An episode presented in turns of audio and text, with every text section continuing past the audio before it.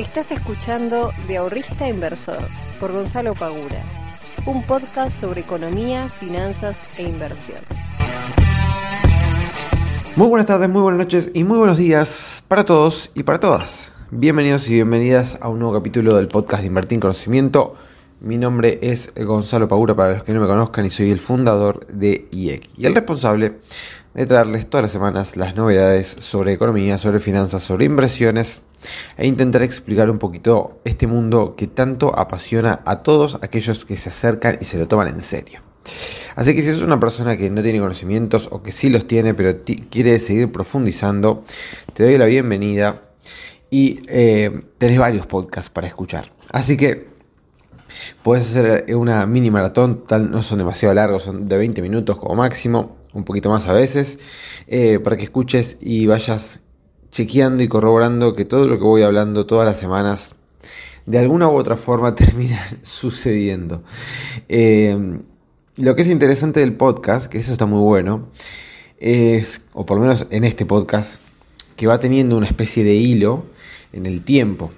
Entonces muchas veces yo voy hablando sobre cuestiones económicas, sobre cuestiones del momento, que si uno empieza a hacer una retrospectiva y empieza a hacer memoria sobre las cosas que fueron pasando cuando yo las fui diciendo, hay un montón de cosas que está buena poder corroborar si realmente terminaron sucediendo o no, o cuál fue el desenlace de ese tema que yo estaba hablando en ese momento en particular. Em, otra cosa que quería decir en temas económicos, bueno, em, nada, hubo bastante problemas que la verdad es que no ayudan para nada a lo que es eh, ya la cantidad de problemas que tenemos hoy en día dentro de nuestra economía, dentro de nuestra, sociedad acá en Argentina, eh, que fue todo el escándalo este de las vacunaciones eh, contra el COVID, VIP, que es, nada, tuvieron que sacar a Ginés González García. Imagínense ustedes lo que debe haber sido tener que echar a uno de los funcionarios claves para el presidente Alberto Fernández, que encima en su momento eh, lo llenó de elogios. Así que debe haber sido bastante, bastante crítico eh, sacar un ministro de tal peso como Ginés González García. ¿Por qué nombro esto? Yo generalmente no me meto nunca en la política porque no, no, habla de esto este podcast, pero la política influye claramente en el mercado y este tipo de cosas no hacen bien a la credibilidad y a la confianza que pueden llegar a tener los inversores en el corto o el mediano plazo de que las cosas comiencen a mejorar. Tengamos en cuenta que siempre las inversiones van a ser en, base a lo que el mercado considere que puede llegar a pasar en el futuro. ¿sí? Siempre estamos hablando de expectativas, siempre estamos hablando de especulación sobre resultados sobre economías, sobre crecimiento del país o no, sobre inflación más baja o más alta, sobre tipo de cambio más bajo o más alto. Constantemente pasa esto. Cada decisión que toma el mercado siempre, siempre se basa en función a lo que el mercado considera que el día de mañana puede llegar a pasar. No a los resultados que está teniendo hoy, sino a los resultados que el día de mañana puede llegar a pasar. O sea que el mercado se entiende que siempre se anticipa. Bien, entonces este tipo de cosas, si bien después podemos hablar sobre cuestiones si está bien o está mal, claramente está mal, pero más allá de eso, digo, este tipo de cosas que aparecen no le hace para nada bien, no le hace para nada bien a la credibilidad del gobierno que ya está bastante lastimada y que nosotros necesitamos que eso se fortalezca, nos guste el gobierno no, para pretender que el mercado empiece a crecer de una manera constante.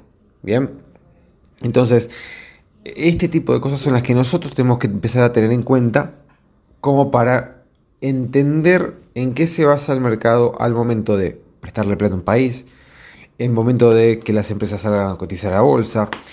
Todas estas cuestiones, toda la política tiene mucho que ver con lo que pueda llegar a pasar en el precio de los activos financieros que nosotros compremos. Y por este motivo, si nosotros nos fijamos, ya hace varios meses estamos, teniendo bastante menos volumen eh, en activos locales, como las acciones argentinas, que en activos extranjeros, como son los CEDARs, que son eh, certificados que representan acciones de empresas del extranjero.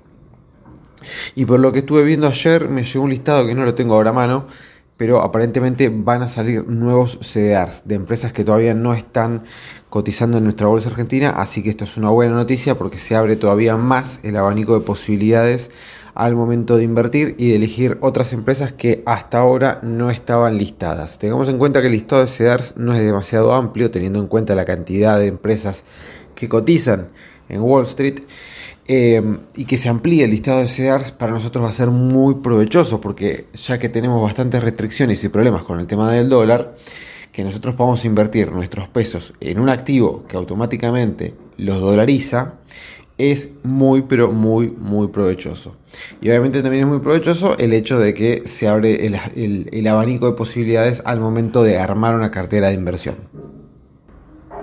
Dicho todo esto, Vamos a pasar al tema de hoy que es el tema de las criptomonedas y el tema de los mercados.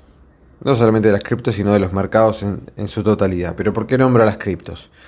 Porque, como vengo hablando, creo que la semana pasada también lo dije, hay muchas, hay muchas personas muy eufóricas con el tema de criptomonedas. Hasta esta semana, porque se cayeron bastante en comparación a sus precios máximos. Eh, Así que ahora las consultas son eh, si hay que vender, no si hay que comprar, lo cual sería la inversa, ¿no? Pero bueno, vamos a empezar un poquito a hablar sobre el tema mercados. El mercado cayó. ¿Cayó un montón? No, cayó. Se cayó. Está bien que caiga. Es normal que caiga. le voy a decir lo mismo que le dije a los chicos de la academia el otro día por el grupo privado que tenemos.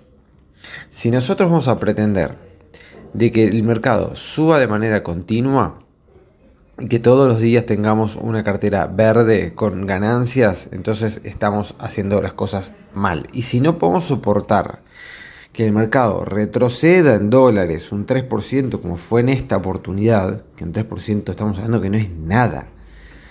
Si no podemos lograr soportar una baja del 3% en algunas ruedas bursátiles, estamos mal parados estamos muy mal parados.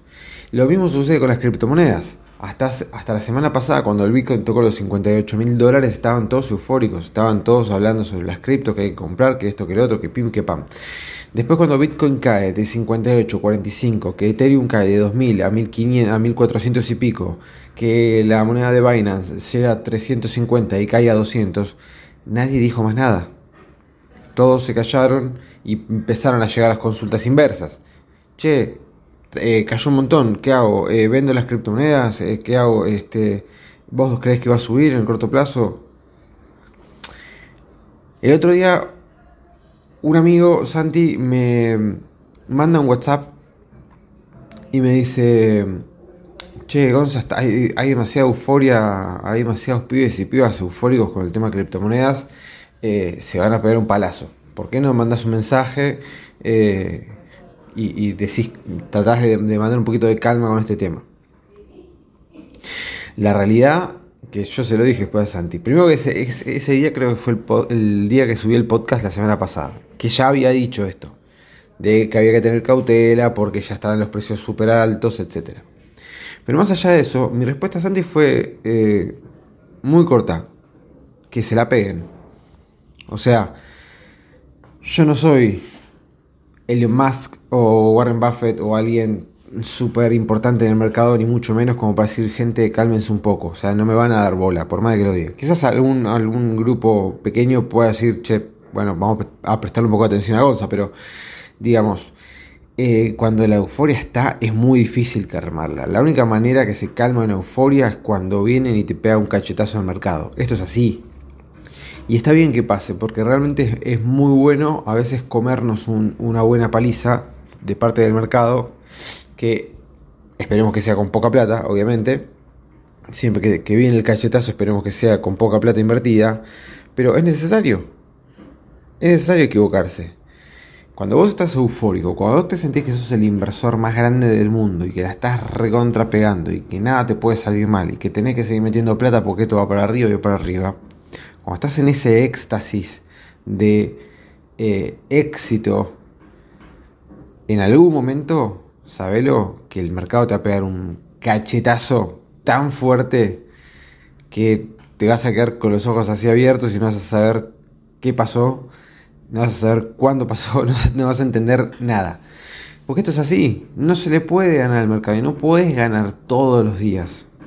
Hay días que va a tocar que el mercado recorte y hay días que el mercado va a recortar de manera violenta. Entonces, si vos eso no lo tenés bien asumido y bien, em, bien presente, cuando llegue no vas a saber qué hacer. Y cuando llegue vas a tomar decisiones erróneas porque como no vas a saber qué hacer, vas a empezar a hacer cualquier cosa. Entonces Santi me decía esto y yo le decía, bueno, que se la peguen. Ya está. Listo. Lo mejor que le pueden pasar a todos estos chicos, chicas que están súper eufóricos, que están comprando Bitcoin, este, que están dejando sus ahorros y todo, todo su dinero está metiendo plata en criptomonedas en sus precios máximos, bueno, se tienen que pegar un porrazo. Así este, aprenden por las malas. Eh, es parte del aprendizaje. La verdad es que es así. Yo me he pegado mis palos, que la semana pasada había contado eh, que me había mandado una macana, eh, que ahora la voy a contar, pero digamos, el, el mercado en algún momento siempre te acomoda, siempre te acomoda las ideas no puedes zafar de eso. Eh, sobre todo cuando estás muy eufórico. Si en algún momento ustedes tienen la posibilidad de autodetectarse en un estado eufórico, sepan que o es el mejor momento para salir del mercado o por lo menos para tomar ganancias del mercado. Porque realmente eh, no podemos ganarle al mercado. No podemos ser mejor que el mercado. Sobre todo si sos una persona que recién está empezando y tuvo la suerte de comprar algún activo en algún precio muy bueno, estás un 50 o un 60% arriba en un mes, como ha pasado en estos últimos tiempos con el tema de las cripto, y se cree que esto es una pavada, se cree que esto es una boludez, y no, no es una boludez, no es una pavada, es un, eh, es un trabajo, es una forma de, de vida que a muchas personas les cuesta muchos años poder dominar y encontrar un sistema que les sea redituable, entonces esto no es... Eh, meter plata y viva la pepa. ¿ok? Eh, entonces el mercado en algún momento está cómodo, no se le puede ganar al mercado. ¿Qué es el mercado? Son todas las personas que están invirtiendo en él. Imagínate vos ir a la guerra, vos solo con un cuchillo y que te enfrentes contra millones de personas. No le puedes ganar. No hay forma que le ganes. Entonces, no intentemos eh, ganarle al mercado, no intentemos sentirnos que somos mejor que el mercado, no intentemos creer que nos las sabemos todas, porque en ese momento ahí es cuando viene el cachetazo. Ahora, ¿qué puede pasar con el mercado y con los activos financieros que cayeron? Bueno, gente, no cayeron tanto. Miren todo lo que subió en estos últimos 10 meses de mercado, tanto el Standard Poor's como los mercados de criptomonedas, eh, no tanto así el mercado argentino, pero miren lo que subieron y se van a dar cuenta que esta caída no es una caída, es por ahora, ¿no? Pero en, a priori es simplemente un recorte de mercado, nada más. Es una toma de ganancias totalmente lógica y que debería ser hasta aún más profunda todavía, con los precios que estamos manejando. Debería ser todavía más profunda, sería bueno que sea todavía más profunda. Porque así como se forman las burbujas, con subas totalmente estrepitosas que nunca bajan, y hasta que se pinchan, se cae el mercado un 80%, y ahí un montón de personas quedan fuera del mercado, porque no tienen forma de recuperar toda la plata que perdieron. No tienen forma, ya está. No tienen liquidez ni para promedio la baja, no tienen nada. Entonces hay que ser cautelosos, hay que, hay que ser vivos, hay que estudiar, hay que eh, no tomarse las cosas como si esto fuese una pavada, hay que tomar las cosas en serio. Eh, pero por ahora, gente, esto es por ahora un simple recorte. Vamos a ver cómo continúan las próximas ruedas, pero la verdad es que, por ejemplo, Standard Poor's en los últimos dos días ya repuntó bastante lo que había perdido en las últimas ruedas. El Bitcoin ahora está a 50 mil dólares. Yo había dicho que entre 45 y 40 mil dólares podía rebotar. Rebotó. Llegó a 45 y rebotó. Eh, Ethereum está a 1600. Bueno, hay que tener paciencia hay que tratar de trabajar este tipo de cosas y no volvernos demasiado locos, ¿ok?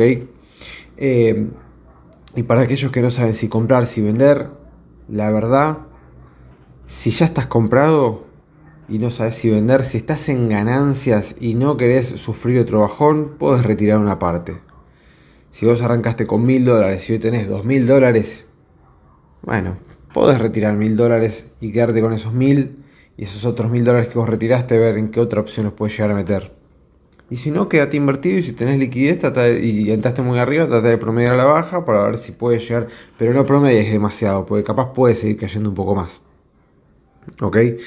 Eh, lo mismo del Standard Poor's.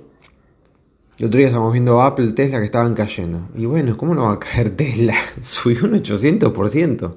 ¿Cómo no va a caer? Debería caer un montón más. Pero bueno, eh, tuvo una caída del 20 y pico por ciento en dólares. ¿Es un montón? Sí, pero subió un 800. Bien, Apple subió creo que un 70, un 60% en el año, retrocedió un 15. No, tiene comparación una cosa con la otra. Entonces, en vez de estar tan asustados mirando ese tipo de bajas, tenemos que empezar a pensar cómo nosotros las podemos aprovechar. Sí, todas las bajas son eh, oportunidades de compra, pero compran activos financieros que valgan la pena, no compran galpones que no sirven para nada. Diferenciemos una empresa que tiene buenos fundamentos contra una empresa que no los tiene. Recuerden el caso de TGLT que llegó, no me acuerdo, o sea, 12 mangos, 15 mangos, una cosa por el estilo, hoy vale 3 pesos. La cantidad de inversores sin conocimiento que por seguir recomendaciones quedaron recontra empernados en esa empresa es impresionante. ¿Va a volar 12 mangos? Capaz que sí, pero no creo que sea en lo inmediato, o sea que el costo de oportunidad de quedarse en TGLT hasta que vuelva a recuperar los 12 pesos en los cuales varios inversores habrán entrado y todavía están ahí, y capaz que puede pasar, qué sé yo, años. Y mientras tanto, ¿qué haces con esa plata? La tenés recontra perdida. Entonces, fíjense bien siempre en dónde compran. Trate de comprar en, empresas, si están invirtiendo en el mercado rentable, que tengan buenos fundamentos.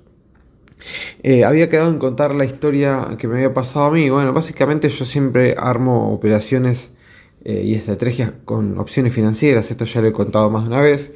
Eh, en donde utilizo acciones de Banco Galicia y armo diferentes estrategias todos los, todos los meses. Que me deja una rentabilidad, si se llegan a dar las condiciones de la estrategia, este, más o menos del 7 u 8% mensual. Y la idea es, mientras se va moviendo el activo, yo ir acomodando esa estrategia, ¿no? O sea, no sé, si yo armo una estrategia alcista y veo que el activo no va para arriba, bueno, tengo que acomodarla como para no terminar en pérdida, obviamente. Nada, el tema es que el otro día la quise acomodar, metí este, plata en opciones financieras de Galicia para hacer una operación. No me salió, eh, terminó cayendo más. Yo pensé que iba a pegar un rebote, no lo hizo, terminó cayendo más, así que en vez de mejorar la estrategia la empeoré. Pero bueno, nada, después eh, en vez de terminar una ganancia eh, mensual del 7%, terminó en el 4%, cosa que todo el esfuerzo no valió la pena porque el 4 te lo da casi un plazo fijo, así que este, me salió bastante mal esa estrategia. Pero bueno, por suerte la cartera está diversificada, así que esa pata que no fue tan buena fue compensada con, el resto. Eh, no fue nada grave, sinceramente, fue una, una pavada, pero bueno, este, esta es la cuestión, uno se puede seguir equivocando, o sea, no, por más de que vayas capacitándote y teniendo experiencia, nadie te puede garantizar de que no vayas a cometer errores, los vas a seguir cometiendo, es totalmente normal, lo bueno es cometerlos en una cuantía que vos puedas estimar, vos decís, bueno, yo pongo 20, ¿cuánto puedo poner? ¿5 o ganar 10? Bueno, fantástico. Ahora, cuando vos pones 20 y no sabes ni cuánto puedes ganar ni cuánto puedes perder, ahí estamos en un problema. Eh, siempre recuerden tener un objetivo en el cual ustedes están invirtiendo. Ustedes compren lo que compren, compren Apple, Tesla, Bitcoin, Ethereum, lo que fuese. Siempre que ustedes van a comprar, tengan un objetivo de algo. Yo veo chicos que están comprando, no sé, eh, sigamos con el tema del Bitcoin. Compran Bitcoin y decís, bueno, fantástico. ¿Y cuándo pretendés sacarlo. No, yo voy a largo plazo. Bueno, está bien, fantástico, pero ¿para qué compras Bitcoin? Para tener más plata. Bueno, pero ¿para qué querés más plata? Y para tener más plata. Bueno, ¿y cuándo lo vas a vender? Y en el largo plazo. Bueno, ¿qué es el largo plazo? Definí algo, no definen nada. No tienen nada definido. Compran y tienen el largo plazo. ¿Cuándo es el largo plazo? ¿Dentro de 2, 3 años, 5, 10, 40? ¿Cuánto es? ¿Para qué querés comprar una casa, un auto, un directo de vacaciones? Eh, no sé, para vivir de eso, qué sé yo. ¿Tenés algo definido? No, pero compré, porque todos compran. Bueno, no, no, no funciona así. No es el todos compran. No es como la perinola que todos ponen. Eh, tenemos que tener un, poquito de las cosas eh, más claras eh, y establecernos ciertos objetivos como para empezar a diagramar cuál es nuestro plan de, estrategia.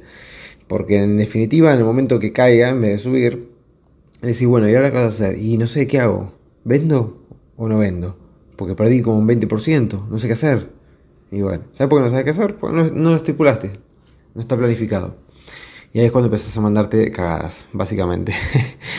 eh, para resumir y para cerrar el podcast del día de hoy, no estamos teniendo una tendencia bajista. Dejen de decir que hay una tendencia bajista y a los que lean que digan de tendencia bajista no la hay. No la hay, ni por cerca. Cuando haya una tendencia bajista yo se lo voy a decir, se los prometo, pero por ahora no la hay. Simplemente hay un recorte después de subas enormes en todos los activos financieros en los cuales están invirtiendo, ya sea en empresas norteamericanas como en criptomonedas. Todos han tenido rendimientos enormes durante el 2020 y estos días estuvieron recortando sus precios. Nada más. Les mando un fuerte abrazo, que tengan un muy muy buen día. Nos vemos la próxima semana. Chao.